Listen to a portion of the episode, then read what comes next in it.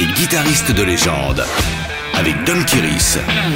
Monte le son pour la Gibson EDS 1275 de Jimmy Page de Led Zeppelin.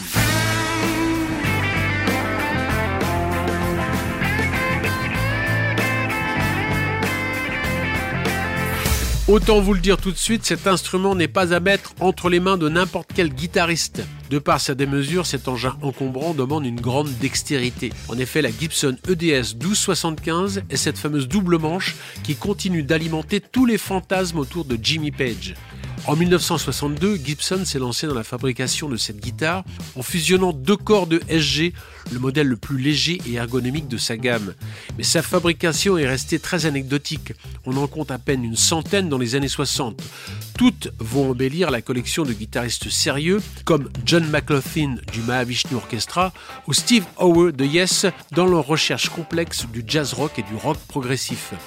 Tout aussi bluffant, Don Felder des Eagles sort sa double Gibson de couleur blanche pour le solo d'Hotel California.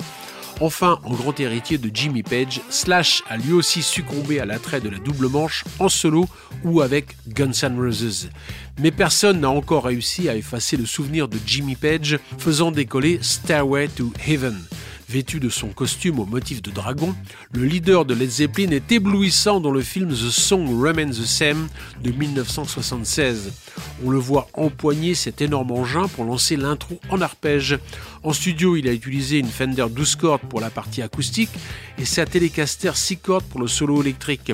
Mais sur scène, Jimmy Page a résolu le problème en acquérant cette guitare avec un manche 12 cordes en haut et un manche 6 cordes en bas. Le résultat spectaculaire reste le moment d'anthologie des concerts de Led Zeppelin. Retrouvez tous les épisodes de Guitare et guitaristes de légende en podcast sur wfm.fr.